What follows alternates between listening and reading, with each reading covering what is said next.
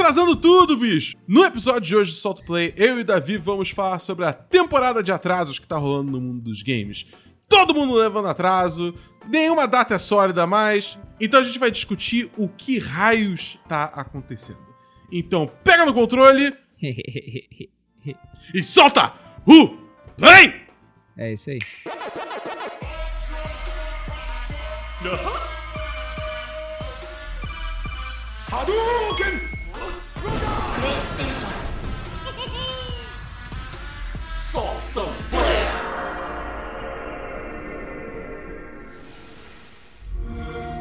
Fala galera, Bernardo da Boa aqui, eu estou com Davi Rocha Saudações, terráqueos.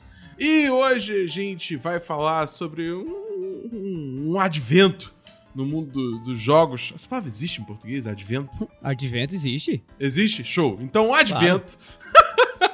que, cara, tá tudo sendo atrasado. Começou o ano, todas as datas que a gente achou que, que tava ali cravado já pros lançamentos, tá tudo, tá tudo sendo empurrado mais pro fim do ano, nada mais é sagrado.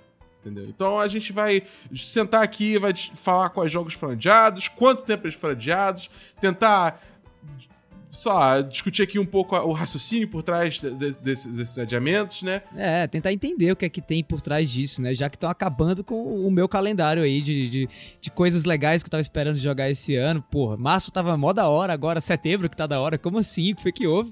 Eu tô triste, eu perdi meu presente de aniversário, Davi. Pois é, cara, tá, tá complicado o negócio, mas a gente vai aí cavar e tentar descobrir o que tem por trás disso tudo.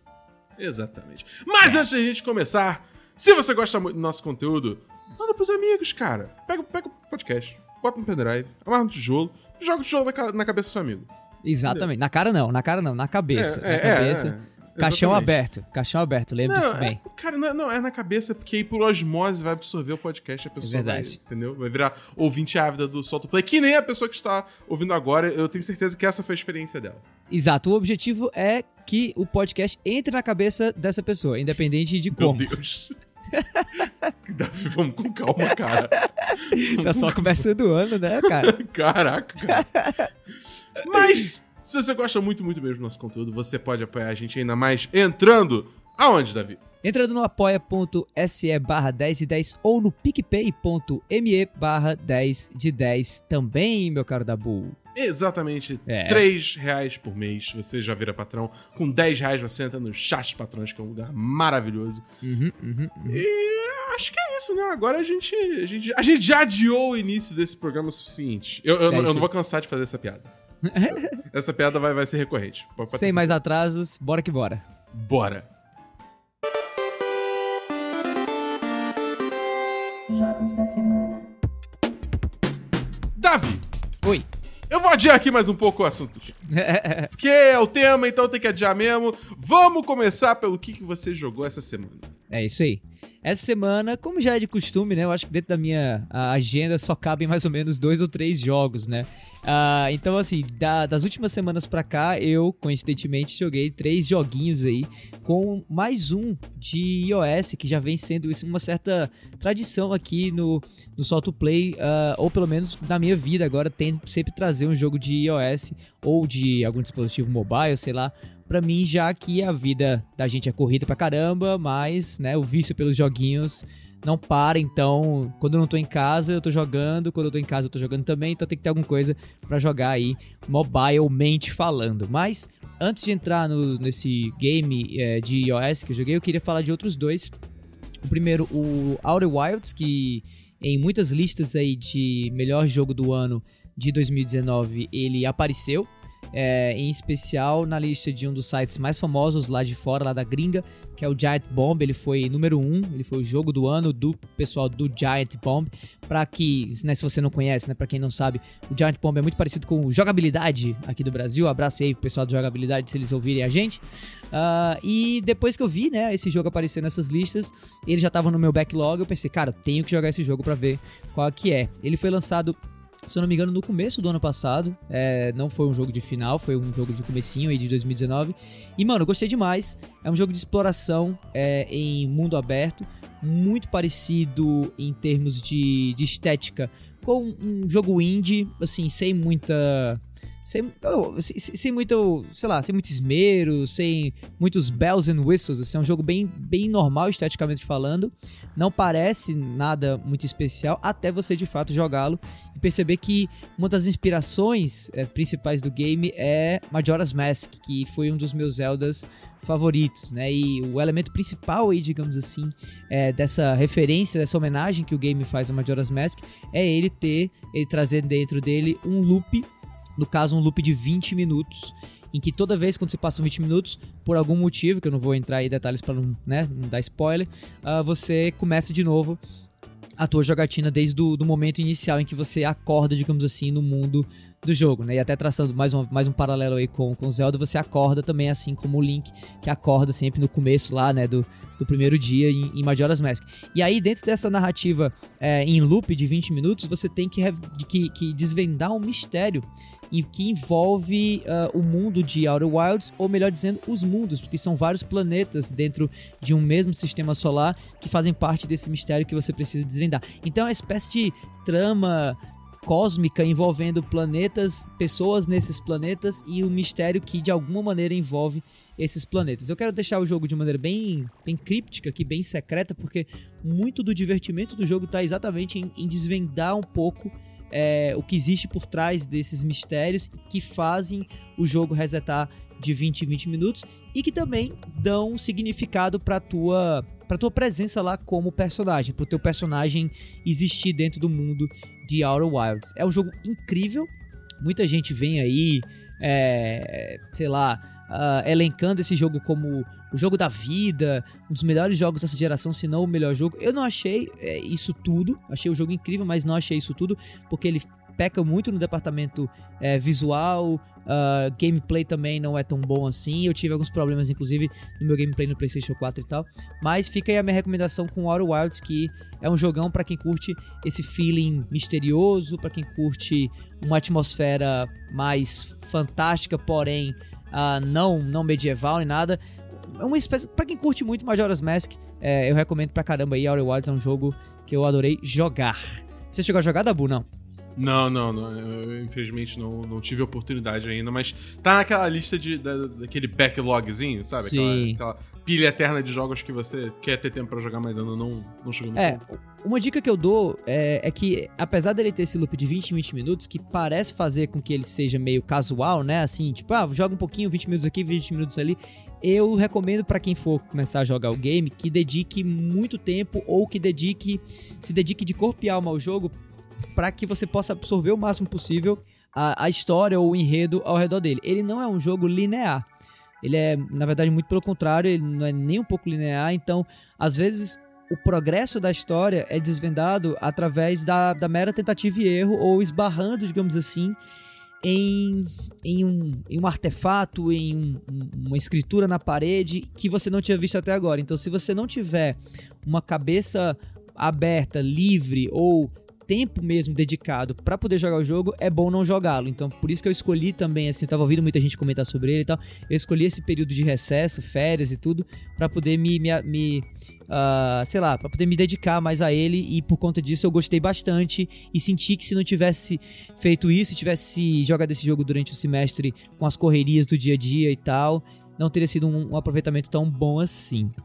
Uh, outro game que eu também joguei, esse mais recente, esse agora sim, dentro de 2020, já no calendário que a gente está observando agora, recém-lançado, foi o Dragon Ball Z Kakarot. Ai, é meu que, Deus.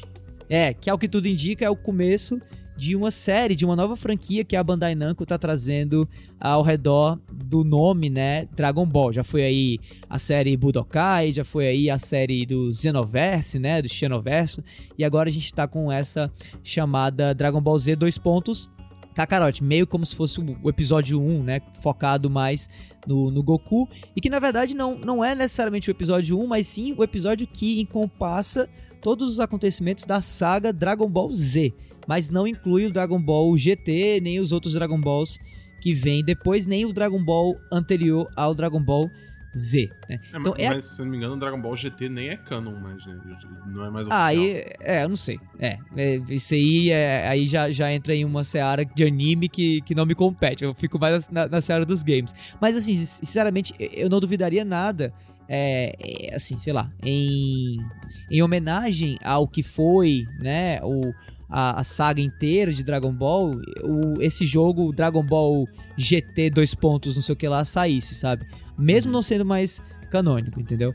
Enfim, a questão é que Dragon Ball Z Kakarot é nada mais, nada menos do que uma tentativa da Bandai Namco de compilar toda a história do anime Dragon Ball Z dentro de um videogame da maneira mais profunda, da maneira mais densa, da maneira mais rica possível, né? Obviamente que o game vai ter um viés muito forte de jogo de luta, porque essa é a base, né, do, do game, do, do, game não, do anime Dragon Ball, é, o Dragon Ball é um, um anime shonen, é um anime de luta e tal, mas uh, o que mais me chamou a atenção nesse é, novo jogo foi exatamente os elementos de RPG, de mundo aberto e de exploração que eles tentaram trazer.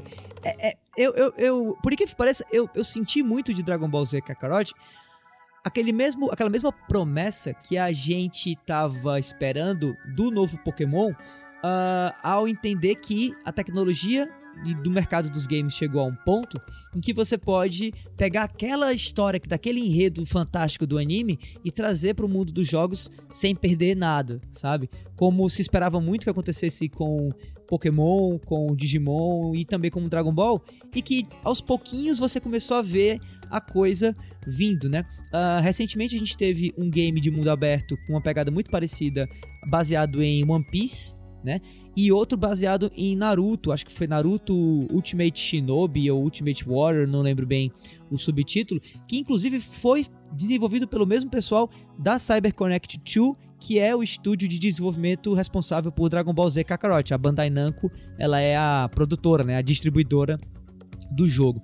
Então assim, é, ele, ele é esse game, né, em que, que tenta de alguma maneira fazer com que o anime seja o mais interativo possível. Ele tenta criar uma versão mais interativa possível do anime dentro do videogame. E já dá para já dá para antecipar que essa é uma uma ordem um pouco difícil, né? Assim, um pouco complicada de você realizar, e por isso o game não é nem perto, na minha opinião, de um jogaço assim ou algo que infelizmente seria imperdível. Eu acho que ele é o jogo imperdível se você é absolutamente apaixonado por Dragon Ball. Especialmente Dragon Ball Z, já que ele fica só nisso. Mas se você não tem tanto tesão assim pela franquia, ou se você não é fanzaço de Dragon Ball Z, talvez esse não seja o jogo para você, porque ele, eu acho que ele não expande muito mais do que o anime já trouxe, e ele deixa muito a desejar em, em relação a um jogo de mundo aberto ou em relação a um RPG moderno que a gente encontra hoje em dia em qualquer em qualquer videogame. Eu até o comparo um pouco com é, lançamentos de RPG, até não pegada tradicional, mas que, que já estão, já foram mais, mais bem atualizados, como por exemplo o próprio Dragon Quest, que o Dragon Quest 11, né, que foi lançado, relançado na verdade, pro Switch agora nesse último ano, e que ironicamente também é do mesmo desenhista, né, o, o Akira Toriyama, né, que o mesmo desenhista que, que, que desenha os personagens de Dragon Ball Z e tal, mas você nota um, um apreço, um, um esmero muito maior no trabalho em modernizar uma estrutura de RPG clássico em Dragon Quest do que você vê em Dragon Ball Z Kakarot. Assim, as tentativas de tornar Dragon Ball Z Kakarot um bom RPG, para mim, elas falham absurdamente e alguns e algumas decisões do game em relação a valorizar o anime e os diálogos do anime, as cenas do anime, são para mim totalmente desnecessários e fizeram o jogo se tornar mais chato. Sabe? Eu, tipo, eu não preciso que o jogo me lembre que antes de enfrentar o Raditz, o Kuririn e o Goku apostam corrida ao redor da casa do Mestre Kami, sabe? É, são, são certos, certos preciosismos que esse jogo tem que para mim fazem ele ser mais um jogo chato do que um jogo animado, do que um jogo divertido. Eu, eu acharia legal se esse jogo fosse um, um grande resumão do anime que trouxesse os melhores pontos, sabe? Imagina, por exemplo, se é, você vai assistir no, no, no, cinema o último filme dos Vingadores, né? O Vingadores Endgame, e nessa tentativa de voltar no tempo do jogo. Desculpa aí pra quem não assistiu ainda Vingadores Endgame, ah, cara, já, fazer spoiler do jogo. Mais de seis meses já, mas. É, fazer spoiler do filme aqui, foda-se. Então imagina se, você- se eles voltassem no tempo e tivessem que recriar todas as cenas, tintim por tintim, dos, do- dos momentos de cada filme. Você ia ter um filme de seis horas aí, né? Então na tentativa de compilar tudo em três horas, você nota que, né, co- é- é- é- é- coincidentemente, né, os Vingadores do, do futuro chegam no passado exatamente nos momentos mais icônicos dos filmes que foram mais importantes assim para essa saga do Thanos, né? Então, eu acho que faltou um pouco isso, sabe? Faltou um pouco cortar essas gorduras em Dragon Ball Z Kakarot. É, e quem sabe com um próximo título, continuando assim essa franquia, até porque eu não acho que eles vão ficar só nesse jogo, independente do quão bem esse jogo sa se saia no mercado, porque foi desenvolvido um motor gráfico específico para esse jogo, eu presumo. Foram desenvolvidos sistemas específicos para esse jogo, eu presumo, que vão continuar, que vão ter que ser utilizados em outros em outras, em outras aventuras e tal, né?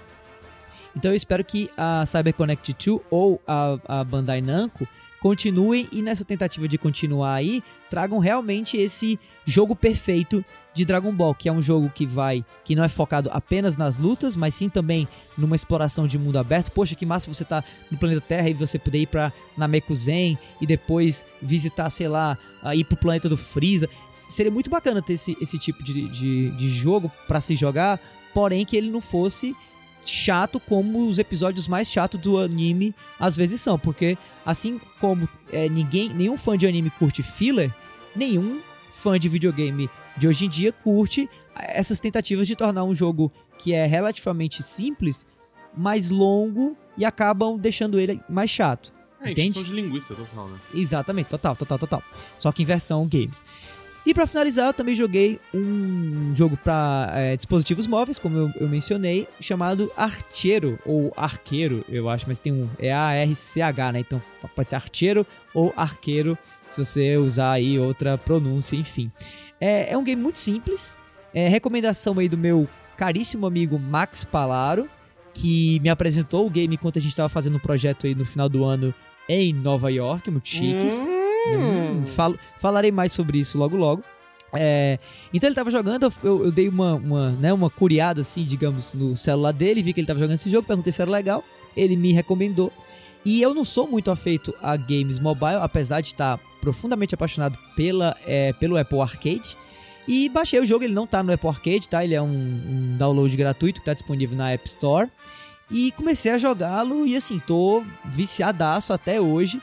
Ele tem uma estrutura muito simples, ele é um roguelike, então você é, cada vez que morre começa do zero e vai melhorando, o, vai, vai é, enfrentando é, inimigos atrás de inimigos em salas específicas, né? Como se fosse dentro de, de, de um dungeon, mas não é um dungeon. Você vai cada cada é, é, cada novo cada novo inimigo enfrentado, você avança para um um novo mapa e dentro desse mapa você tem inimigos novos em disposições novas e tal. Então você vai evoluindo e atra- através dessa matança de inimigos você vai também melhorando, digamos assim, os seus, as- os seus status, né, as suas habilidades e tal. Então é um roguelike com elementos de RPG também e que também trazem um- uma, uma camada de mudanças permanentes. Então você pode evoluir o seu personagem comprando novas armas, é, novas armaduras, é, é, acessórios. Ele tem também um sistema de companheiros que são é, é, robozinhos NPCs assim que ficam lutando junto com você e tal. É um jogo single player, então não tem elementos multiplayer alguns até agora. Tem um elemento de free to play é, muito grande em relação à microtransação. O jogo é lotado de microtransação, o que pra mim é péssimo, mas Uhum. até o momento eu não tive nenhum nenhum daqueles daqueles, né, aquela aquele, aquela hora que você chega, bate e fala, putz, você quer o jogo querendo tirar dinheiro de mim, ao invés de me dar um jogo divertido. Então assim, é, até agora eu não parei de jogar o jogo por conta das microtransações. Sei que, que a- isso pode acontecer se você for muito viciado no jogo, ele acaba limitando um pouco a quantidade de vezes que você pode é, morrer e começar de novo do zero o, o jogo por dia. Ele dá uma, uma limitaçãozinha. Mas como eu jogo ele de maneira casual, toda vez que eu jogo, eu jogo até o final, morro, volto e o jogo não me pede nenhum dinheiro. E até agora eu não coloquei nenhum tostão no game. E sinceramente, acho que já passei aí da casa das 10 horas de jogo, fácil, fácil com ele. Cacete. E tô super entretido, assim, super legal, super bacana. Você controla ele só com o seu dedão, né? Só com o dedo, então ele é muito casual, ele é muito simples de jogar. funciona. Eu tô jogando ele agora no meu iPhone 11 e tá rodando muito bem. então Não sei como é que é. Pois é, não sei como é que é nos outros é, aparelhos da Apple, mas ele traz uma opção dentro do jogo. Eu não sei quantos, quantos jogos mobile trazem isso, mas foi a primeira vez que eu vi isso no jogo mobile. Ele traz no- no- nas opções ah, uma, um, um modo de alternância entre gráfico e performance, para você que tem talvez um celular que não seja muito bom, poder reduzir ah, os gráficos do game e fazê-lo rodar no seu, no seu dispositivo sem problema nenhum. Eu achei isso fantástico, assim. Caraca, que massa, porra. Então, assim, é um jogo que, na minha opinião, faz um esforço além do normal de realmente fazer você continuar jogando ele ao invés de ter que pagar pra jogá-lo, né? Então, assim, nesse sentido, o jogo me ganhou. Por isso mesmo eu tô aqui recomendando ele no iOS. Não sei se ele tem em Android. Acho que tem. ma- Até porque esses games que saem com essa pegada free to play hoje, eles não escolhem muita plataforma, sai para iOS, sai para Android, então procura aí se você tem Android ou se você tem iOS, cata ele lá na App Store. O nome é Archeiro ou Arqueiro, só que em vez do QU, você bota aí um CH Archeiro, tá no iOS. Recomendo demais. Agora é minha vez. Agora é minha vez. Beleza. Essa semana eu joguei algumas coisinhas aí. Cara, eu joguei um jogo que talvez eu já tenha falado aqui antes. Me, me, me parece que você já ouviu isso antes. Eu joguei Destiny 2, cara. Eu joguei que Destiny 2. surpresa! Porque tá rolando uma, uma, uma season nova, tá rolando Season of Dawn. A gente, a gente resgata o, o, o Saint 14, que é um guardião que a gente já sabe dele desde o primeiro jogo, mas a gente nunca conheceu ele. E dessa vez a gente conheceu ele. E ele é incrível, ele é muito. Foi muito bem trabalhada a introdução dele no jogo. O papel dele nessa season tá muito legal. E, e- e- e, a- no geral a Band tá, tá, tá, tá indo bem. E teve uma coisinha aí essa semana também no Destiny 2, né? Que meio que, que fez manchete, né? Se você acompanha sites de notícia de games. Que surgiu, do nada na terça-feira, surgiu uma missão de um NPC, uma missão falando. É, explore os corredores do tempo. Ponto Uhum. né? Só isso, nada mais. E aí, só com isso, só de ser vago assim, já atiçou a comunidade. Porque normalmente quando a, a, a- a Band, né, desenvolvedora do jogo, ela, ela é vaga desse jeito, é porque tem caroço nesse angu. entendeu? e aí a galera foi atrás, né? Começou a explorar o- o- os corredores do tempo, que é basicamente um, um labirinto, né? Que você é, segue um corredor e você chega numa sala aberta. Essa sala tem cinco portas que você pode entrar, cada uma sinalizada com um símbolo diferente, né? Tem tipo, tem, tem trevo, tem diamante, tem cobra, é, hexágono, enfim, né? E, e mais. São esses símbolos. Só que, tipo assim, o pessoal tava meio que a esmo né, nesses corredores do tempo e não tava chegando em lugar nenhum. Até que alguém reparou que os obeliscos que estavam espalhados pelos outros planetas, né? Que já é uma coisa que tá aí presente a- a- desde o início da, da season, começaram a apresentar uma certa sequência de símbolos neles. Esse- Sequência- esses, esses obeliscos, eles ficam aonde, especificamente? Eles ficam em, em outros planetas do jogo. Tem um em Marte, tem um em Nessus, tem um na Terra e tem um na, é, na Tangled Shore. E- eles ficam no, nos- na parte de mapa aberto, assim, né? Do, do Isso, jogo. isso. Que isso, da hora. É, e aí esses obeliscos começaram a apresentar uma sequência de símbolos. Sequência essa que se mudava toda no, no- no topo da hora, né? Quando virava a hora. É, e aí a galera começou a olhar assim, hum, isso quer dizer alguma coisa. E, e esses símbolos batem com os do- no corredor do tempo. E se a gente seguir esses símbolos, ver o que dá, né? Aí começaram a seguir e viram que a cada hora, é, é, digamos assim, o, é, os símbolos levavam, a, a sequência de símbolos levava a uma nova sala.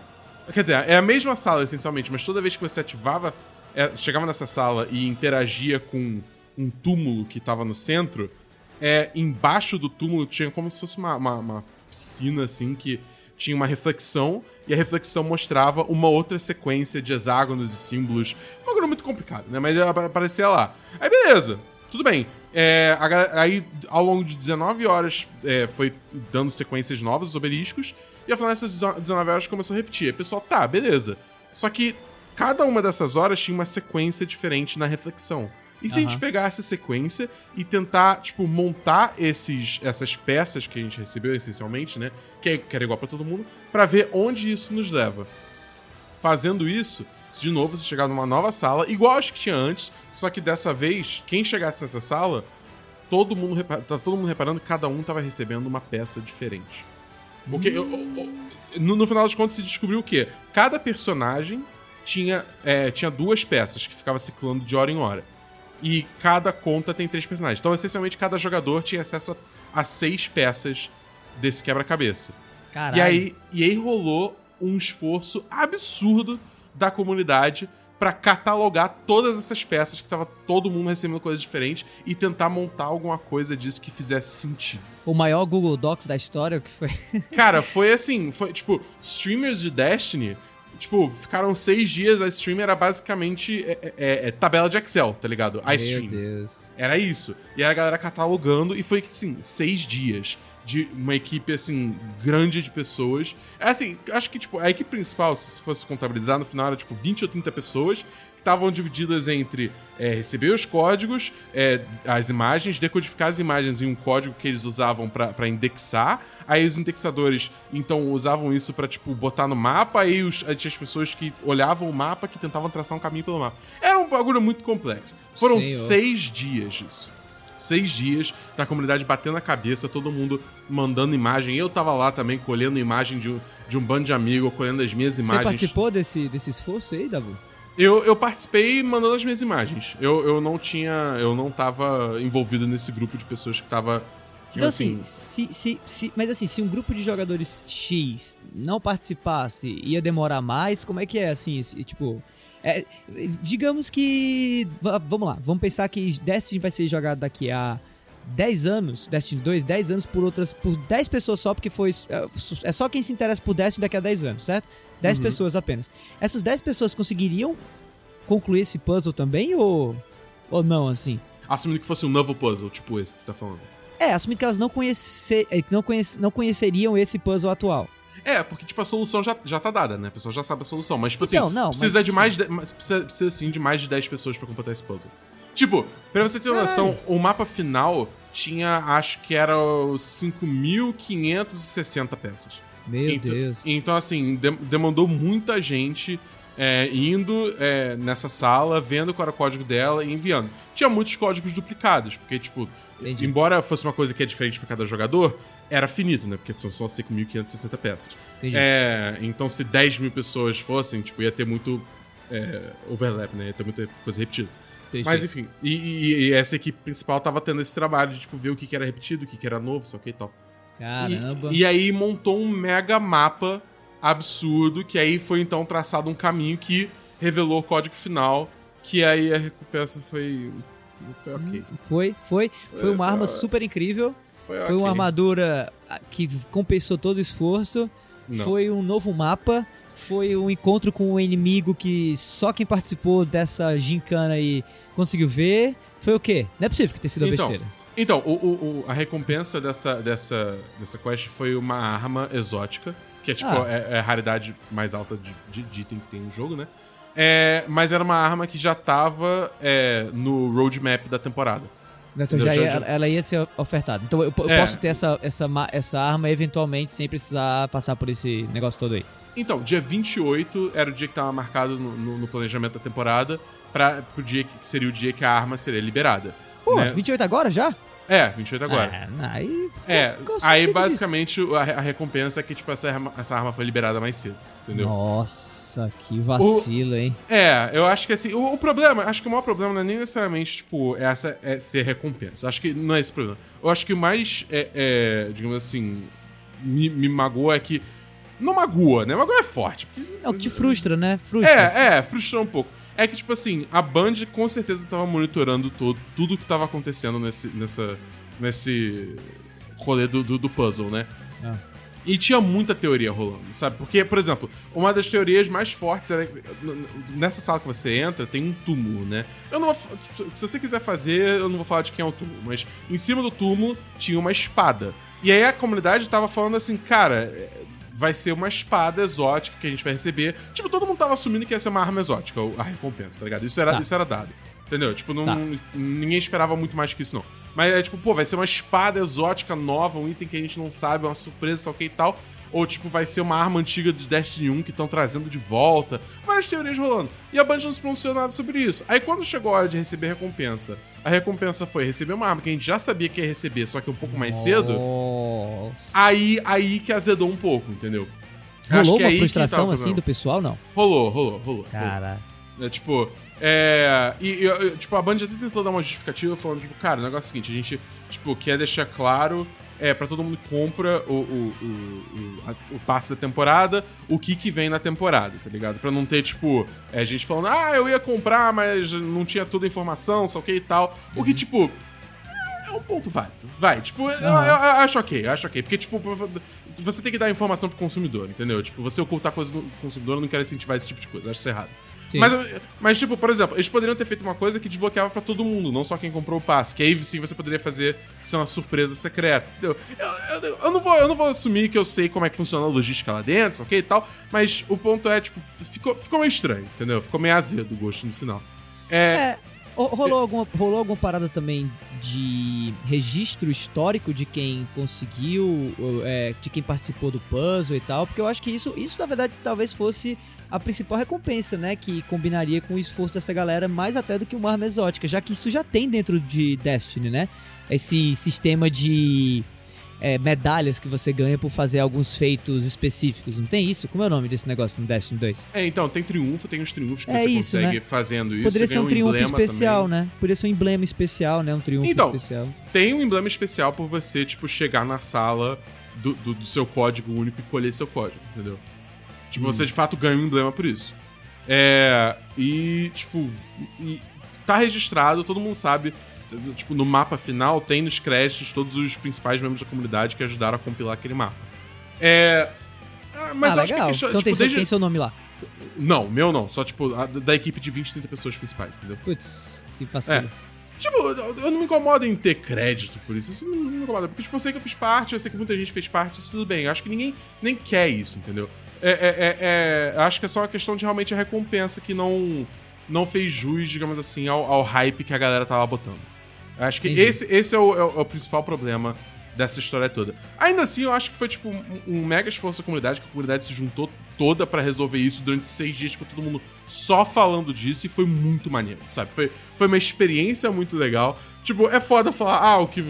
é, como é que é? O importante é, a vale é a jornada. jornada, é, né? É É, foda, sabe? Todo mundo quer uma arma maneira no final. Mas nesse caso, acho que, tipo, a jornada realmente tem um puta valor. Porque foi uma experiência Ah, muito maneira. cara. É, eu acho que sim. Eu acho que você, pra, assim, ouvindo isso de alguém como você, que é fã do negócio, que se dedica, que tá dentro, que realmente faz parte da comunidade, eu acho que se esse foi o, o, o resultado, se esse foi o efeito final, um pouquinho de frustração, mas um- uma compreensão de que o que importa realmente é a jornada, ah, então deu tudo certo, cara. Foi um puta sucesso. E eu, eu sinceramente, eu reconheço que Destiny 2 talvez conclua essa geração atual aí de, de consoles, né, pra entrada agora da nova, como, quem sabe, o jogo que tentou e fez mais é, eventos interessantes, experiências interessantes, que pelo menos eu lembre, né, dentre todos os jogos lançados dessa geração. Eu não lembro de um jogo que fez tanta coisa legal, diferente, inusitada, quanto o Destiny vem fazendo. Desde a, das raids super elaboradas, né, cheio de mistérios e tal, até essas, essas- esses eventos comunitários aí que são praticamente aquele o que, o que se chamava, o que se chama até hoje de ARG, né, de jogos de realidade alternativa, em que você cria basicamente uma, uma metalinguagem em cima do jogo, né? Assim, você sai do, do normal do jogo e você começa a, a, a olhar o jogo pelo jogo, né? Assim, por fora do próprio jogo. Como, como é basicamente isso que vocês fizeram. Vocês foram pra fora do jogo pra poder resolver um puzzle dentro do jogo, né? Eu acho que. Eu não lembro de outro game que tenha feito isso de uma maneira tão bem sucedida. E acho até que um, um dos louros hoje em dia do próprio Fortnite, que, que talvez seja o maior jogo dessa geração, no futuro aí seja eleito isso. Eu acho que um dos maiores trufos de Fortnite foi meio que ter feito isso, quem sabe até copiando Destiny. Ou não sei se Destiny copiou Fortnite, mas eu acho que Destiny já fazia isso, né, no sentido de juntar uma comunidade ao redor de uma espécie de puzzle pra resolver, do que Fortnite, ou antes de Fortnite sequer existir, né? Não, teve um caso no Destiny 1 que foi o caso da, da Outbreak Prime. Que foi também um caso de, de, de ARG também, que precisou de todo um esforço da comunidade junta pra resolver um puzzle que era dentro da, da, da raid. Entendeu? Que aí a recompensa era justamente. Aí sim era uma, era uma arma nova, entendeu? Uma arma que Aham. ninguém esperava. É, e acabou sendo uma arma muito boa dentro do meta, entendeu? Então eu acho que, tipo, é, é, o pessoal tava muito assim, meio que comparando é, esses dois puzzles, embora o, o desse agora, do, do, do Corredor do Tempo, te- fosse numa escala, assim, muito maior do que, do que o da Outbreak Prime, entendeu? Legal. É, então, eu acho que, tipo assim, o Destiny tá fazendo isso há um tempo já. Não é sempre que ele faz, mas, tipo, eu, eu gosto muito de ver quando, assim, Destiny gera buzz. Sim. Tipo, ge- gera notícia fora dos círculos de Destiny, entendeu? É tipo, Sim. ver galera, caraca, a comunidade de Destiny tá maluca, porque surgiu uma missão maluca aqui que tá todo mundo tentando fazer, ou surgiu esse puzzle que tá todo mundo colhendo dado e botando uma planilha de Excel gigantesca, entendeu? Eu acho muito maneiro ver, ver como Destiny consegue ter esse efeito. É? Mesmo tira- sendo um jogo que já lançou, tipo, três anos só. É, tirando a parte da planilha, todo o resto aí é do caralho. Parabéns, Destiny. É, pois é. Pois é. Mas enfim, é, de resto, bater, bater rápido aqui, eu joguei um pouquinho de Ukulele and the Impossible Lair, que o jogo ficou de graça na Epic Game Store no final do ano passado, né? E, cara, é, É, tipo, né? o, jo- o, jo- o jogo, o jogo ele puxa muito é, a sardinha do Donkey Kong Don- Country. Donkey Kong Country, exatamente. Ele, tipo, é muito parecido em muitos aspectos. E eu acho que, assim, ele tem muito charme do, do primeiro ukulele também, obviamente, né? Que é o que eu gosto. É um- o charme da, da Rare antiga. Eu, eu Aham. acho isso legal e tal, me, me agrada, tem muita nostalgia envolvida pra mim. Mas é, tipo... é- não é que é um jogo ruim, mas é, tipo, não é aquele jogo que você fica... Caralho, eu quero muito jogar esse jogo. Entendeu? É, É só, tipo... Ah, eu tô sem nada fazer, vou jogar um pouquinho aqui, umas fases, acabou. é, eu acho que o pessoal do. do- do- é, como é o nome do desenvolvedor da- do, do ukulele? É o. Playtonic Lab- Games. Playtonic Games, pronto. Eu, eu não sei porque na minha cabeça tinha alguma coisa Labs, mas é porque eu acho que a logo dele é um tubo de ensaio, né? Uma parada meio assim. É, é um tônico. Ah, é um, to- mas é uma parada de laboratório, né? É, É sim, um, sim, um sim. tônico de jogo. Enfim. Mas eu acho que o pessoal da Playtronic ainda não encontrou o, o sweet spot com ukulele, sabe? E- Uhum. Eles, eles com, com o primeiro, eles, eles fizeram homenagem a Banjo-Kazooie, né? Até o próprio título do jogo, né? Os personagens imitam, né? A mesma dinâmica de nome do Banjo-Kazooie. Aí agora tentaram fazer um jogo que faz homenagem a Donkey Kong. Não sei se vou continuar nessa mesma pegada, ou, na minha opinião, quando eu vi o trailer de The Impossible Layer, pra mim soou como se, tipo, de- fosse algo do tipo, cara, a gente tá sem grana aqui, então vamos fazer um jogo mais simples, em 2D pelo menos, mas aparentemente o jogo é, é completo, é bom e tal, mas não tá chamando tanta atenção assim. E eu não sei, assim, eu não sei pra onde essa franquia ainda vai. Não sei se eles vão continuar homenageando outros títulos, se vai ter, quem sabe, aí a homenagem de Ukulele a GoldenEye do 64, e aí você vai ter um jogo, o FPS de Ukulele, não sei. Mas assim, eu, eu gosto de ver eh, essa era de, de ouro aí da, da Nintendo com o Super Nintendo e também com o Nintendo 64 ser celebrada, assim. Eu só não sei se, se isso consegue garantir com que o estúdio se mantenha funcionando, né? Já que as vendas do primeiro É. ukulele não foram tão boas assim. O jogo foi portabilizado para tudo que foi canto, talvez uma tentativa de tentar vender mais cópia, né? E com, com níveis de sucesso aí bem variáveis. A versão do Switch, por exemplo, do game foi bem ruim, foi bem, bem é, criticada. Esse, pelo visto, tá vindo mais completinho no, sentido de não ter nenhum bug e tal, aparentemente. Tá saindo na Epic Store, o que também é legal. Muita gente vai jogar agora porque ele foi gratuito. Mas eu não sei, cara. Eu, eu torço pra que dê certo, sabe? Mas não sei se. Não sei se vai, sabe? Quem sabe, o- a- eu acho que se eles continuarem nessa homenagem, mas forem um pouquinho pra frente e fizeram homenagem, quem sabe, a Mario Galaxy, indo pra uma era do Wii, possa ser interessante, já que eu acho que Mario Galaxy é um game que eu acho que tá devendo aí ser revisitado pela Nintendo. Ah, já houve um jogo que fez uma grandíssima referência ao game, que foi o jogo A Hat in Time, que foi um indie de uns dois, três anos atrás, que eu acho que saiu recentemente pro Switch, e que foi muito elogiado, porque puxa as mesmas bases de Mario Galaxy, que pra mim foi um jogão, tanto um quanto dois. E quem sabe o Yooka-Laylee consiga achar o nicho dele nessa pegada de sair imitando ou homenageando os jogos mais clássicos da Nintendo, né? Eu, eu torço, porque eu não queria ver uma franquia como essa com uma intenção tão boa desaparecer da hora pra, de, um- de uma hora pra outra, mas infelizmente eu acho que esse novo Yooka-Laylee aí não, não bombou não. É, pois é. Eu fi- eu fico triste, porque, tipo, principalmente o primeiro Ukulele é um, é um- um jogo que eu, tem um lugarzinho especial no meu coração. Acho que ele tem É. problemas sérios. Entendeu? Tipo, ele não, não é um jogo isento de problemas, eu reconheço isso. Mas, tipo, é, como uma pessoa que sempre foi apaixonada por Banjo Kazooie, sabe? Tipo, sempre fica há anos tá pedindo por um novo. Veio esse ukulele e, tipo, ele foi tudo que eu queria mais um pouco, entendeu? Apesar, apesar dos pesares. Então, tipo, eu, fi- eu fico muito triste de ver esse tipo de jogo não, não, não ganhando seu espaço e nem a sequência, entendeu? Que é um pessoal que tá, tipo, realmente tentando preencher essa lacuna, só que parece que. é, Não, sei lá, não sei. Não liga. Enfim, vamos ver o que acontece. Enfim, é isso que eu tenho de jogo. É isso que temos de jogos da semana. Vamos então para o tema. É isso aí.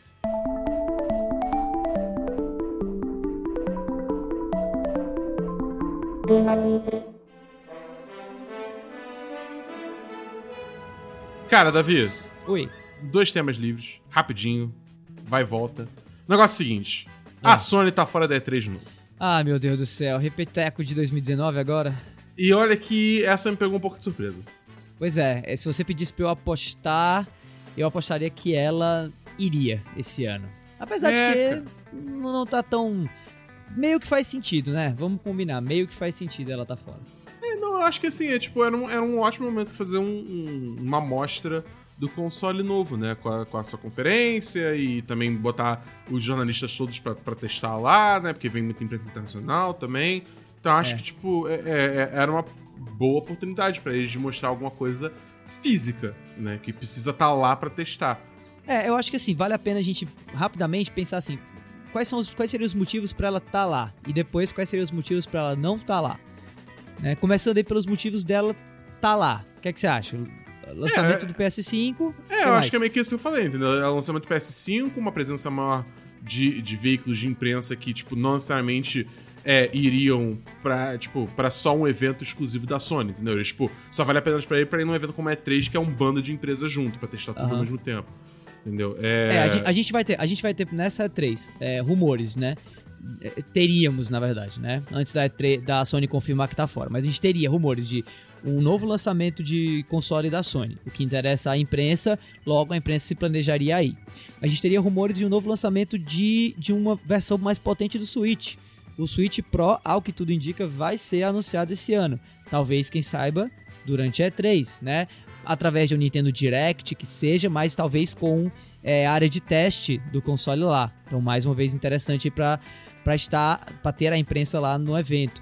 E por fim, a gente teve já a Microsoft anunciando no final de- do ano passado, começo desse, desse ano, né, o seu novo console, mas ninguém jogou o console ainda. Então, muito provavelmente vai ter estações para testar, feito louco, o novo Xbox Series X lá. Então, Não eu- só o Series X, né? Porque, tipo, em teoria isso vai ser uma família de console, então vão ter outras versões de console também presente. Verdade, verdade, verdade. Então, assim, motivos pra ir e motivos pra imprensa é, se atentar ao evento não faltam até agora, mesmo sem a Sony ir. Porém, há também motivos que justificam a Sony não estar presente, ou até mesmo nenhuma outra empresa estar presente. Quais seriam esses aí, na tua opinião?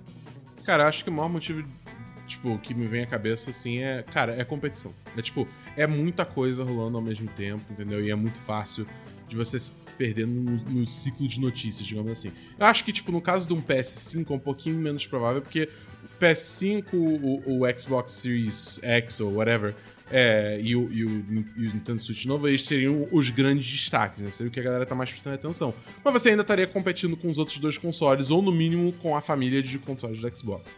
Então vai ver a Sony simplesmente não quer engajar com esse tipo de competição, que fala, cara, a gente vai fazer o nosso próprio negócio, vamos aqui, sei lá, chutando. Em maio a gente faz uma apresentação, que aí depois todos os jornalistas que vieram vão poder testar por uma hora o console, o quanto quiser, sem ter que ficar se preocupando com o horário pra ir depois ir pra, pra stand da Microsoft, entendeu? É, é, é, pra mim é tipo, esse é uma, a maior vantagem deles é, meterem o pé da E3, na minha opinião. É, eu acho que tem também o argumento de que a E3 tá meio queimada, né? Ou vem sendo queimada por ela mesma ou pela organização dela ao longo dos anos, né? Especialmente nos últimos, nos últimos dois anos. É, com uma ênfase maior no ano passado, em que houve um vazamento aí enorme é, de contatos de membros da imprensa ao evento, como também rumores de que o evento estaria se transformando, perdendo um pouco o seu elemento de exclusividade ou de foco na indústria pela indústria e abrindo mais para um público geral, o que, querendo ou não, chama mais a atenção do público, mas talvez diminua esse diferencial competitivo da E3, já que a E3 ela era das feiras de games globais, né, inclusive contando com a Brasil Game Show, a feira com a menor quantidade de pessoas presentes, né, o menor número de atendentes, porém, uhum. porém, também o maior, é, o maior número de é, personalidades do mercado, da indústria, a maior presença de personalidades da indústria e também a maior presença ou a maior concentração de novidades, de notícias, de anúncios durante o evento. Então, ela tinha menos gente indo a ela, mas ao mesmo tempo ela era um evento mais exclusivo. Ela era um evento mais premium, né? Chamava mais atenção. E agora, uh, ao longo dos últimos anos, últimos três anos, você vê uma tentativa da E3 de se igualar mais a Brasil Game Show, a Gamescom, que acontece na Europa, né? Se tornando mais um evento do calendário gamer aberto ao público. Também se comparando a PAX, que são eventos que acontecem nos Estados Unidos com foco aí sim, contrário ao da E3, né? Especialmente focado no público gamer e não no lançamento e não na empresa e tudo. E que nesse sentido, de novo, faz com que a E3 ganhe mais público e consequentemente cobre ingresso e ganhe mais dinheiro, mas ao mesmo tempo dilui a importância do evento. Então, uma empresa como a Sony, que tinha um dos maiores espaços pagos dentro do evento, que concentrava um, budget, né, um orçamento de marketing enorme para esse período do evento, e que ainda pegaria esse investimento todo e competiria, ao invés de ter é, esse investimento indo para um, um, um evento dedicado da própria empresa, realmente argumenta-se aí que não faz sentido estar presente aonde a concorrência está, gastando uma grana para um evento que não chama mais atenção como chamava antigamente. Né? A gente se referia a E3 antigamente quase como uma peregrinação religiosa, assim, né? Tipo, era um momento que o gamer parava o que estava fazendo e olhava se voltava para Los Angeles para ver o que saía de novidade pro próximo ano. E isso vem perdendo, né, o, o, foco. A própria BGS, a Brasil Game Show, vem ganhando muita importância e vem tendo inclusive anúncios exclusivos dentro do próprio evento, né, como vem acontecendo nos últimos anos. A Gamescom também, a própria é, Game Awards, né, que é um evento de premiação que acontece agora no final do ano, os Oscars do game, tiveram aí agora anúncio de console novo durante a Video Game Awards, né? Então isso, isso para mim é um tiro assim muito forte contrário à E3, que faz com que a E3 não seja mais um evento como antes foi. É, eu acho que tipo assim, a gente não tá com tanto tempo assim pra discutir isso aqui, então se o pessoal quiser um episódio completo sobre isso, fala com a gente, que a gente encaixa isso no, no, no cronograma, né, pro, pros próximos casts. Mas é, é, Agora tem que esperar pra ver. Espera pra ver que a, a bola tá no campo da Sony de novo e tem que ver o que ela vai fazer com isso, entendeu? É isso aí.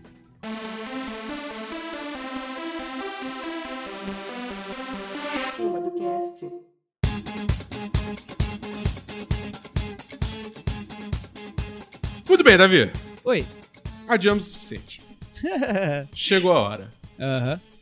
Vamos falar sobre atrasos no mundo dos jogos. É, vamos falar sobre essa epidemia aí, né, de jogos atrasados. Nunca vi, acho que tanto anúncio de jogo sendo adiado um atrás do outro, como aconteceu na semana passada, a gravação, a sema, ao dia é. de gravação desse cast aqui, né? É, o, o, mês de janeiro como um todo choveu atraso, né? Mas demais. Vamos lá, eu vou, eu vou, eu vou ler aqui os atrasos que a gente tem catalogados aqui até agora até o dia de gravação, que é, é, final de janeiro, né? Eu acho que valeria a pena a gente fazer, durante a leitura desses é, atrasos, um exercício assim intelectual, né, de pensar se esse atraso vai ferir ou não uh, o sucesso do game ao ser anunciado, sabe? Porque tem alguns jogos aqui que basicamente fugiram, né, de, de uma de um mês mais concorrido para entrar em outro, né? É. E, e outros e outros que, que, que realmente é, aparentemente se atrasaram porque o game não tá pronto ainda e tal. Então acho que valeria a pena a gente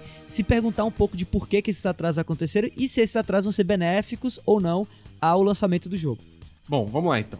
Vai. É, vou começar por Final Fantasy VII Remake. Ah, meu Deus do céu. Que ele ia começar a lançar originalmente no dia 3 de março de 2020, meu aniversário. Eu ia receber esse jogo de aniversário, com certeza agora não vou mais. Nossa, seria até o meu aniversário. Olha que meu aniversário é só em agosto, mas esse jogo tá tão assim na minha lista que seria meu aniversário também automaticamente nesse dia. Hum, E ele foi adiado pro dia 10 de abril de 2020. É. Então, assim. eu não né? acho que isso. Eu, eu- eu honestamente não acho que isso vai fazer tanta diferença. É, cara, foi. Peidinho molhado, assim. É, um, me- um mês, cara, esse um mês pra mim tá muito tipo assim. Cara, tem uns bugzinhos aqui que tão, É. tão chatos, a gente O- precisa resolver eles. tá Isso, o ligado? topete do Cloud tá.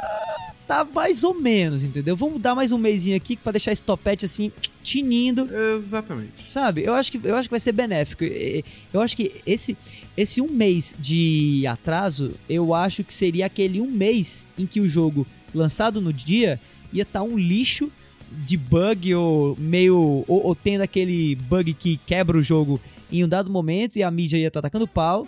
E que a Square Enix decidiu realmente não ter, né? Não passar por isso até sair o patch de atualização que resolveria o problema. Como inclusive aconteceu com o próprio Final Fantasy XV, ironicamente, que eu não sei se, se nós aqui lembramos, gamer tem a memória meio curta, às vezes, mas eu lembro que eu comprei Final Fantasy XV no lançamento, joguei no lançamento e o jogo tava em algumas partes absolutamente impossível de se jogar por questões de frame rate, assim, tava muito ruim mesmo. E eu acho que um mês, um mês e meio depois do lançamento, saiu um patch de atualização que melhorou muito a performance do jogo. Então, quem sabe a gente veja agora isso com Final Fantasy VII, porém sem esse mês de, de sofrência até o lançamento do patch, né? É, pois é. Eu, eu- eu acho que assim, no final isso aí é, não, não é nada demais. Não, não é nada pra se preocupar. Entendeu? O jogo já tá pronto, é só uma questão de dar uma polidinha final. E não vai afetar muito o, o- o lançamento. Até porque a maior competição dele do mês de abril foi pra, pra- foi pra mais tarde também, mas a gente vai chegar lá. Exato. É, o segundo jogo também é da Square Enix é o Avengers, Marvel's, Marvel's The Avengers. Esse é, aí tá. Esse se fudeu bonito. Esse, esse é. Eu, eu não acho que ele só se fudeu tanto por um motivo muito específico, mas a gente vai chegar lá. É, ele ia lançar originalmente em maio de 2020. É. É, não sei nem se tinha dia específico, mas maio de 2020. E agora ele foi adiado pra 4 de setembro de 2020. Então foi tipo, foi maio, abril. Não, o quê? meses, Maio, como é que começou? junho- maio, Maio, junho. junho, julho, agosto, setembro. Então foi tipo Isso. cinco meses aí se ele fosse lançado no início de maio, né? Se eu contar É. maio também. É, assim, aparentemente era um jogo que precisava disso, né? Não tava saindo informação sobre o game.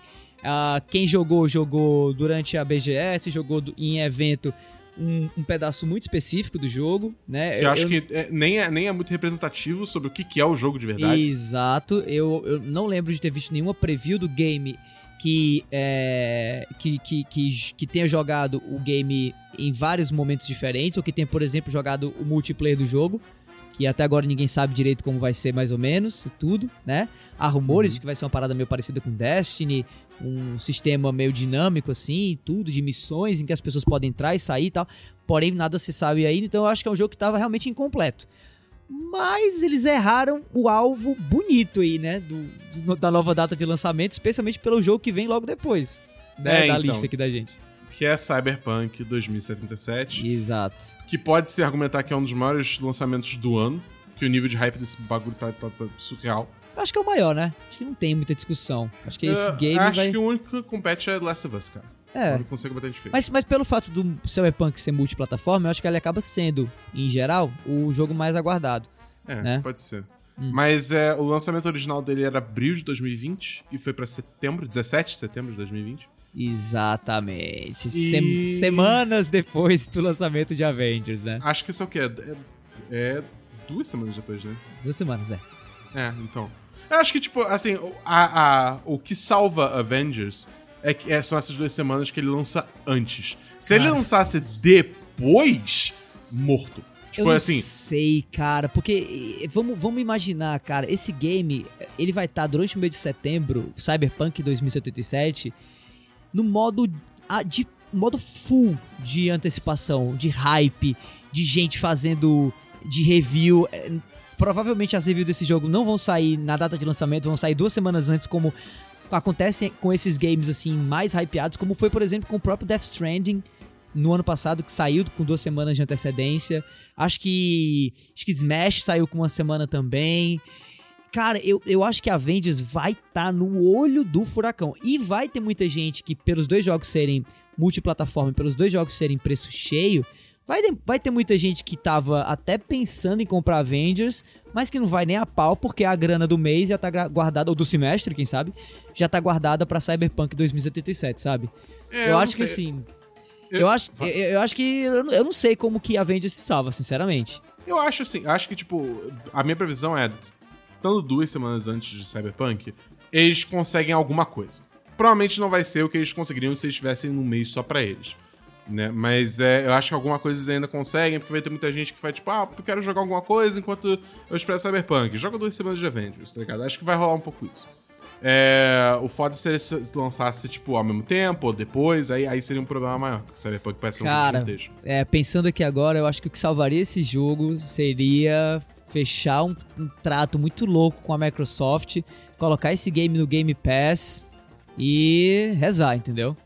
Ou É, no não sei. Stadia, sabe? Lançou no Google Ah, no Stadia. Stadia não, pelo amor de Deus. É, sei- é, pode ser que a gente nem tenha Stadia, né? Até setembro. Tá? É, Mas já é. pensou assim, se, se fecha-se um contrato e esse jogo ele é lançado via Game Pass no, no PC e em console? Pô, legal. Dá pra salvar, É. entendeu? Dá pra você ter, por exemplo, uma galera que vai, ah, cara, show. Então assim, Cyberpunk eu vou jogar o single player, Avengers eu vou jogar multiplayer e esse vai ser o meu mês de setembro, entendeu? Mas pra competir, pra bater de frente, hum, tá difícil, viu? Tá O, te- difícil. o- o tempo dirá. O tempo dirá. Que belas palavras. É, seguindo, temos Iron Man VR, né? O É. jogo de, de realidade virtual aí pra PlayStation VR. É, e acho que eu sou a única pessoa que ficou decepcionada com o fato desse jogo ter sido adiado. Porque eu É. acho que eu sou a única pessoa no Brasil que tem o PlayStation VR também. Então eu tava querendo jogar esse jogo porque meu PlayStation VR tá pegando poeira, assim, sabe? Ouvintes do Salt Play, vocês escutaram essa palavra e saibam que ele nunca me chamou pra jogar Beat Saber. Eu só tenho que fazer essa crítica aqui. É, você nunca veio pra Fortaleza. Se viesse. Eu, não- eu nunca fui convidado. Ah, pra quê? quê? pra cima de Moá, rapá? Sai daí. Pois é, eu, eu tô muito afim de jogar Iron Man VR e fiquei realmente muito decepcionado, porque tava, tava, tava quase, entendeu? Tava ali. Joguei ele na BGS, curti muito o que eu joguei. Que é, é, ele, foi, ele ia lançar agora em fevereiro de 2020 e ele foi adiado pra 15 de maio de Isso. 2020. É, de novo, peidinho molhado, não foi adiado pra tão longe assim, mas já tá mais que no meio do ano, né, do que no começo. E isso torna a vida de um proprietário de PlayStation VR muito complicado, porque não é como se tivesse muito jogo, sabe, saindo, então vai ser aquela coisa, vai ser Beat Saber até até maio, até sair Iron Man VR e a gente testar esse jogo, que eu tô eu continuo muito empolgado, eu gostei muito do que eu joguei dele na BGS. Ah, é um jogo que vem recebendo boas críticas, bo- bons previews, na verdade, da galera. Ouvi muita gente que nem é, assim, fã de, de, de VR ou do PlayStation VR elogiando, é, comparando o game ao jogo do Batman, que, que, que, sa- que saiu pro PlayStation VR logo no lançamento, assim, e que muita gente elogiou demais e tal, mas que era muito mais um tech demo do que realmente um jogo. E esse é um jogo mesmo, né? Full. Então, assim, talvez esse fosse o game do PlayStation VR em 2020, mas quem sabe continue sendo, só que agora vai ser do meio do, do, do ano de 2020 pra frente, né? Porque a gente não vai ter ele basicamente até maio aí, se não houver nenhum outro atraso, eu espero que não. E por último, que a gente tem dessa onda de atrasos aí que rolaram no início do ano, temos Dying Light 2, que esse é bizarro. É. Esse, o lançamento original dele era primavera, é a nossa primavera, é isso? Não, é primavera americana, então acho que era pra agora meados de março. É, então seria, seria o nosso outono, né? É. Calma, não, se é nosso outono... Eu acho que é outono, é, né? É, é, é, é isso. Não, porque se é nosso outono, outono é depois do verão, porque depois vem inverno, depois vem primavera, depois vem Uhum. Então, é isso. Então é, é, é, seria agora no outono, seria agora março, entre março e Abril, maio, né? É. É. É. E aí o lançamento novo é indefinido. Pois é. Nova data de lançamento é então, né? Assim, não sei. Olha, tem sangue na água. Isso é isso que eu Tem. tenho a dizer. Cara, eu, eu sei lá, eu, eu acho que, tipo assim, existe uma discussão aqui a ser feita também sobre, tipo assim, o, o, o, o preço que se paga ao adiar um jogo, né? Porque você tem a questão assim, tipo, eu acho que no- em termos do ponto de vista do consumidor, adiar jogo é sempre uma coisa positiva, porque no final você sempre vai receber um produto melhor, né? Mas a gente tem que levar muito em consideração também o lado dos desenvolvedores, né? Porque, porra, a gente, a gente quer, a gente quer que os, as pessoas que fazem os joguinhos que a gente tanto gosta sejam bem pagas, sejam bem tratadas, trabalhem horários é, né, humanos. É, mas cada vez mais a gente crunch, tá... crunch só o chocolate. É, exatamente. Cada vez, mas cada vez mais a gente recebe, tá recebendo mais informação que, tipo, toda vez que um jogo é, é adiado, isso quer dizer, tipo, muito mais horas de trabalho e crunch É, pra esses desenvolvedores, entendeu? É. É, e teve até, acho que foi até a, a, a própria CD Projekt que falou, tipo, não, vai, vai, vai ter mais crunch, tá ligado? É. Tipo, Agora, eu não sei. A, a- Techland, posso estar enganado ao dizer isso, posso ter uma visão muito positiva, posso ser uma pessoa muito inocente e ingênua.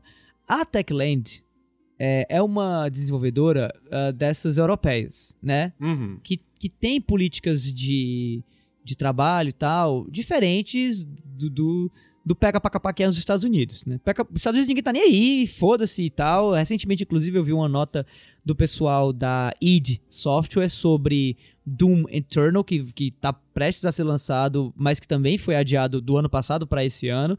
E que os caras fizeram crunch mesmo agora, do, do final do ano inteiro. E foda-se. E assim, nos Estados Unidos a discussão de crunch é uma discussão muito mais pesada, porque a, a cultura do crunch lá, que é essa, esse trabalho além do, do, do necessário, essas horas é, muito extensas, é muito complicado porque o pessoal lá é muito adepto a isso, né? A chefia é muito adepta a isso. Na Europa a coisa é um pouco mais diferente, você tem países que se preocupam mais com a qualidade de vida dos profissionais e tal. E talvez, quem sabe, né, esse adiamento indefinido aí de Dying Light 2 seja em função disso, né? Seja em função de uma percepção da chefia da empresa, da Techland, de que, cara, se a gente botar data, a gente vai dar uma pressão além do normal aqui e vai piorar a qualidade de vida dos nossos funcionários. Então vamos deixar aqui indefinido, vamos assumir aquela postura de que o jogo vai estar pronto quando estiver pronto. E quem sabe ele vai sair no PlayStation 5, no Xbox Series X, e é isso, entendeu? Até porque é um jogo muito bonito, é um jogo que, que se pauta muito pela estética, pela qualidade gráfica, mundo aberto, é, movimentação muito dinâmica, e- eventos em tempo real acontecendo. É um game que puxa muito do hardware. Eu lembro que o Dying Light 1 já puxava muito, o Dying Light 2 estava sendo elogiado pela mídia que estava testando o game pela qualidade gráfica.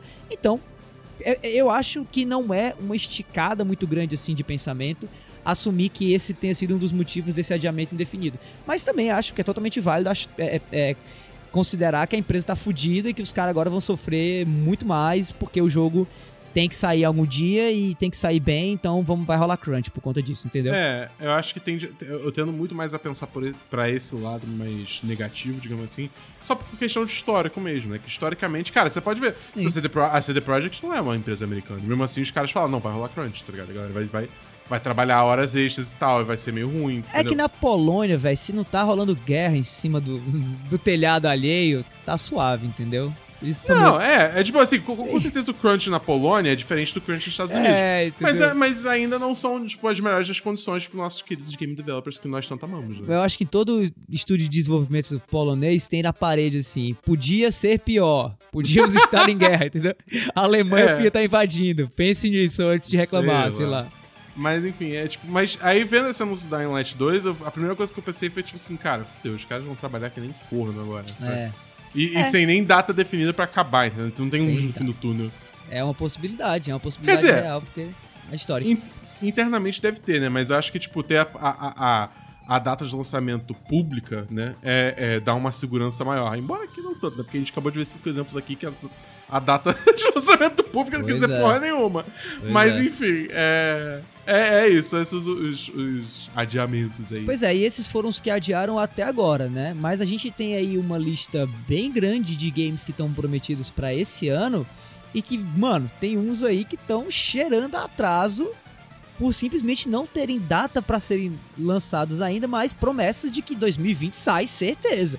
Lembrando que a gente tem também consoles novos que vão sair esse ano, então é complicado você lançar um jogo para um console de uma geração anterior no mesmo dia, mês, sei lá, ou semestre que lança um console novo, entendeu? Então esses games têm que sair do começo do ano até junho, julho, quem sabe e tal. E tem muito game que nem data direito tem ainda, apesar da promessa de 2020. É, vamos, vamos fazer aqui então metralhadora, a gente vai falando que, que a gente acha que vai ser adiado, o que, que vai acontecer, comentários Tá rápidos. Yakuza 5, que tá suposto pra lançar dia 11 de fevereiro. Eu não lembro de Yakuza sofrer, da série Yakuza sofrer muito com delays. Talvez possa haver algum histórico disso, mas eu acho que vai sair na É, eu data também, correta. eu também tô achando que vai sair, o jogo parece estar tá, tá nos estágios finais já, e tipo, a não ser que vai atrasar assim em cima do laço, não sei.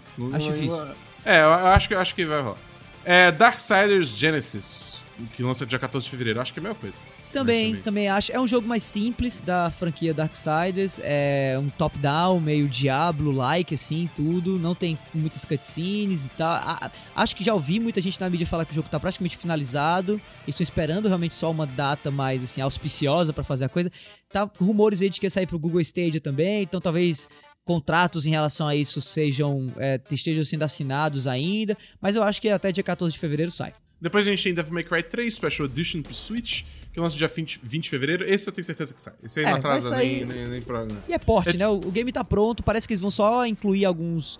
é, não, não sei se saiu ainda na mídia, mas a Nintendo tava prometendo que ia revelar é, as três novidades que o game ia trazer, três modos diferentes que o game ia trazer e tal, pra tornar essa, essa versão, quem sabe, a melhor versão de Devil May Cry ever. Mas acho que isso não vai atrasar o lançamento, É. então pra mim sai. É, só anunciaram que Dante tá no Smash, né? Mas, enfim, isso é. pois é, né, cara? Como é que pode? De novo Fire Emblem, meu Deus do céu, cara. Davi, não aguento mais. ass- assunto para outro cash. tá assunto bom, tá bom. Vamos lá. Ori and the Will of the Wisps, dia 11 de março. Cara, eu não acho que atrasa porque já atrasou. Já foi atrasado. Esse eu não sei. Juro Eu- pra você que não sei. uh, uh. Já atrasou, tá atrasado, mas joguei ele na BGS no ano passado e achei ele muito, muito rough. Achei ele muita ponta solta, o frame rate todo cagado. Não sei, viu? Não me surpreenderia se atrasassem mais um mês ou dois pra deixar ele um polimento mais adequado. É, não, eu acho que não, cara, porque, tipo, essa demo do Ori and the Will of the Wisps eu já tinha jogado ela antes. Eu tô tentando lembrar onde é que foi que eu joguei. Eu tô na dúvida se foi na Game XP aqui no Rio, ou se foi até na E3 do ano anterior, quando o jogo foi anunciado. Eu sei que eu já tinha jogado, e era exatamente a mesma demo, tá ligado? Então, tipo. Eu, eu- assim, eu não vou assumir coisas, mas, tipo, p- pode muito bem ser exatamente a mesma demo, eles nem Tá. fizeram outra, tá ligado? Tá. Então, tipo, é, é, eu, eu, eu acho, eu acho que vai sair. Eu acho que vai sair. Hum. É. Nioh. Nioh. Nioh, sei lá, 2. É Nioh, eu acho. é. Nioh, Nioh 2. É, sai. dia 13 de março. Acho que sai. É. Tá. Animal Crossing New Horizons pro Switch, dia 20 de março. Eu acho que esse tem que sair, porque é, É, o principal lançamento do Switch nesse começo de ano agora. Eu acho que se esse jogo não sai é atrasado de novo, a comunidade de Animal Crossing entra em revolta. É, eu também acho. Eu acho que Ah. a, a, a balança global vai pender demais. A gente não aguenta outra guerra mundial, então eu É, acredito pois que é. vai sair. Os fãs, enfim. os fãs de Tom Nook. Acho que Tom Nook não deixaria atrasar de novo. Resident Evil 3, 3 de abril. Cara, eu não sei. Eu acho que a Capcom não atrasa, não, até porque a engine do jogo vai ser a mesma do Resident Evil 2. É, o que vem saindo do jogo vem saindo numa aparência, né? Meio finalizada. Mas saiu muito pouco ainda, né? É, então, pra mim, o bagulho é esse. Esse jogo foi anunciado no susto, pra ser lançado no susto, e isso me preocupa. É, Eu não tô achando que vai ser adiado, mas eu não boto a minha mão no fogo É, dizendo que não vai ser adiado também. não me surpreenderia se atrasasse. Davi, Oi. The Last of Us Parte 2, 29 de maio. Cara, Eu tenho uma teoria qual é a teoria? que esse jogo pode ser atrasado e virar um cross-gen. Eu acho que esse jogo vai ser um cross-gen, mas eu acho que um cross-gen que vai, ser- vai sair primeiro no PlayStation 4 em maio, vai ser ovacionado por Deus e o mundo o ano todo, e em outubro, novembro, quando o PlayStation 5 sair, vai também sair como título no PlayStation 5 com o modo Factions, que vem sendo. O modo Factions é o modo multiplayer, né? Que já tá confirmado que ele não tá nesse pacote do jogo que vai ser lançado pro PlayStation 4, né? E que não se sabe ainda quando que ele vai ser anunciado e tal, mas que ele tá em desenvolvimento. Esse modo Factions vai ser anunciado provavelmente no começo do, do, do segundo semestre e, a- e lançado pro PlayStation 4 separadamente. Então, se você, talvez, se você já tem Last of Us 2, você pode jogar também. Não sei qual vai ser o esquema que eles vão criar, mas vai ser um jogo separado. O modo multiplayer de The Last of Us 2. E, com o lançamento do PlayStation 5, talvez a gente tenha é, modo Factions e o single player juntos num pacote só. The Last of Us Parte 2 Ultimate Edition saindo pro PlayStation 5 em 8K, caralho, 4 e tal. Eu acho que esse, é- esse, esse é um. Esse é um plano que eu acho que faz muito sentido na cabeça da Sony. Por isso que eu vejo eles fazendo isso acontecer, entendeu? Eu acho que faz sentido, mas eu, eu, eu não acho é, impossível rolar um atraso pra justamente ter o lançamento simultâneo em PS4 e PS5. Mas é que tá. Eu não sei até que ponto isso é benefício, sabe? Porque você, você perde a chance de vender duas vezes o mesmo jogo. Não, mas às Entendeu? vezes o jogo simplesmente precisa desse tempo a mais de polimento, entendeu? Esse é Não, tá, tá. Então seria uma, uma- Não seria uma escolha tática, seria uma É, necessidade. é, é, exatamente. Ah, sim. eu acho que não, eu acho que não. Eu acho que a Naughty Dog já, já tá pra finalizar esse game, eu acho que eles. Não sei, eu não, não vejo um estúdio adiando mais uma vez o game por falta de polimento, não. Eu acho que eles estão nas fases finais de, final, de polimento do jogo, sabe? Não sei. Entendi. Eu apostaria que se, se eles fossem adiar, eles adiariam por uma razão tática. Mas eu acho que faz muito sentido, faz muito mais sentido a tática de lançar ele agora, lançar o Factions no segundo semestre e fechar os dois num pacote completo pro Play- PlayStation 5. Eu, pelo menos, compraria tranquilamente se a Sony fizesse esse, esse trabalho aí. Eu compraria o jogo duas vezes se eu gostasse muito dele no PlayStation 4. Bom, agora a gente vai pra jogos que foram prometidos pra 2020, mas eles não têm data definida ainda. Isso. Cara, eu vou fazer uma seleção aqui, porque, tipo. Vai lá. É, cara, Gods and Monsters, que a gente viu na E3 do ano passado? Foi isso. É, passado. É. É, jogo da da Ubi. Ubisoft, aí é, pois é, jogo bem cartunesco, que tem rolês com deuses e monstros. Como Praticamente o Breath of the Wild da Ubisoft. Muita gente vem É. é, chamando Fazendo ele essa disso. comparação, né? É. É, cara, eu, eu, eu sei lá. A gente não viu absolutamente mais nada desse jogo, então eu não sei. Esse, esse sim, esse eu acho que não vai sair nesse primeiro semestre, não. Se sair é no Ah, não, segundo. Primeiro semestre sem. Não, não, não, só não. É. É, segundo semestre é tipo assim, se a Ubisoft trouxer alguma coisa na E3 e tal, mas. Hum, Não, acho que é, 2021 esse jogo. Também. Ghost of Tsushima. Esse eu, esse eu vejo muito mais saindo como cross-gen, PlayStation 4 PlayStation 5, do que The Last of Us Part 2. Até porque ele foi Não. prometido pra 2020, mas muito provavelmente ele vai sair muito próximo do lançamento do PS5. Ele não vai sair no primeiro semestre. Então ele vai sair, eu- quem eu- sabe, em setembro, outubro? Eu acho, eu acho que esse jogo ele lança. É, tipo, é, é dia e data do PS5. Então, De- de- então de vai ser data, cross-gen, né? Tipo, de- Então vai é, ser de cross... mês. Então vai ser cross-gen. Não, não cross-gen, vai ser, vai ser exclusivo de PS5. Eu Ah, não vejo esse jogo sendo PS4. Você acha que ele não lança mais nem no PS4? Não, não, Não. Eu acho que esse vai ser um daqueles jogos que eles vão botar no PS5 justamente pra, Entendi, tipo, ajudar a empurrar o PS5, Ah, entendeu? Eu, eu acho que não, mas eu não me surpreenderia se isso acontecesse, não. É, porque até não, não tem, cara. Qual, que, que outro jogo que tem pra PS5, pra, pra vender com PS5, tá ligado? Godfall. Ah, porra, mas ainda é exclusivo, tipo... lá, Godfall é exclusivo PS5. É exclusivo PS5? É, assim, exclusivo de console até o momento. Eu acho que Ghost of Tsushima é, um- é uma ótima oportunidade pra Sony pra, tipo, olha, olha esse jogo foda que tá todo mundo, tipo, salivando por ele, tá ligado? Ele É. vai ser exclusivo de PS5, com PS5. Acho que não, acho que sai pro PS4 ainda. Mas, É, Mas, de qualquer forma, sai em 2020. sim. É, Halo Infinite sai em 2020. Tem que Cara, sair em tem que 2020. sair, né? Não, não, não tem, não tem como não sair em É. 2020. Eu acho que a premissa é se ele sai ou não ah, jogável na E3. E eu acho que ele tem que sair. Ele tem que estar jogável na E3. Tem, tem, com certeza. Ou no mínimo Gamescom, ou algum outro evento assim grande, entendeu? É. Por último, Watch Dogs Legion, da Ubisoft. Cara, eu tô achando que esse jogo vai ser um flop tão grande. Eu não sei se, se o cara ouvinte do Solto Play vai lembrar do quanto eu tava certo sobre o fato de que Anthem ia ser um flop, né? Muita gente dizia que não, não é possível, não dá. Eu, eu, eu tava Né? contigo nessa, cara. Aham, certo. Que porra é essa? Eu tava desde sempre falando. Eu sempre falei que o, o Tá. primeiro trailer foi foda, mas depois eu não sentia firmeza nenhuma no jogo. Hum, ok, v- v- vamos, vamos continuar. Eu, Caraca. eu, eu sinto o mesmo que eu senti com é, é, Anthem com esse Watch Dogs Legion. Acho que é um jogo que, se desse certo, assim, no papel ele é maravilhoso, se ele desse certo de fato ia ser incrível, mas eu acho que deve estar sendo um pesadelo técnico fazer esse jogo funcionar ou fazer esse jogo ser divertido. E eu acho que a Ubisoft vai ou adiar esse game pra 2021 ou, pasmem, eu não duvidaria a Ubisoft cancelar esse jogo. Não, cancelar não acho que vai não. Acho que ela, ela- ela prefere lançar esse jogo meio cagado e tentar recuperar parte do- do- do- das despesas pra fazer ele. Eu não do sei. que simplesmente matar, Es- tá? Estamos falando da Ubisoft que já passou por Assassin's Creed Unity uma vez. Eu não acho que eles estariam dispostos a fazer isso de novo.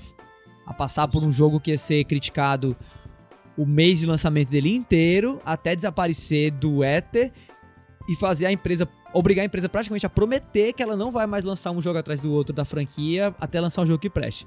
Não acho que esse é o mesmo caso com Watch Dogs até agora, porém, eu não acho que o Watch Dogs Legion tá pronto pra ser lançado e eu não acho que a, a Ubisoft teria interesse em matar a franquia colocando esse jogo é, que não funcionaria a público, entendeu? Eu não me surpreenderia, cara. Se eles cancelassem, eu pensaria, tipo, putz, faz sentido.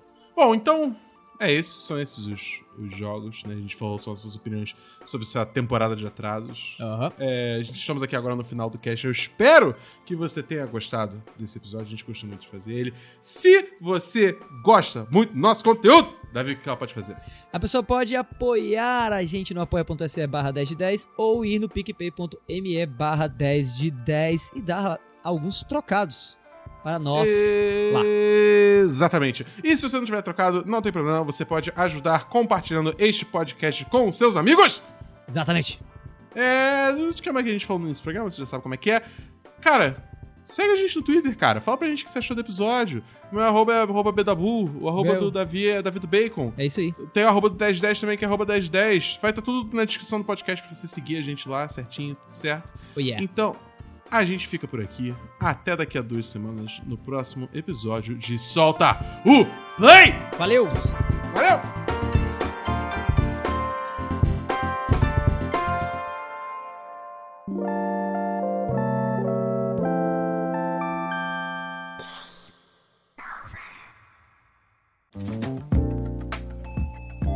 Este episódio é uma edição do podcast Nômade.com.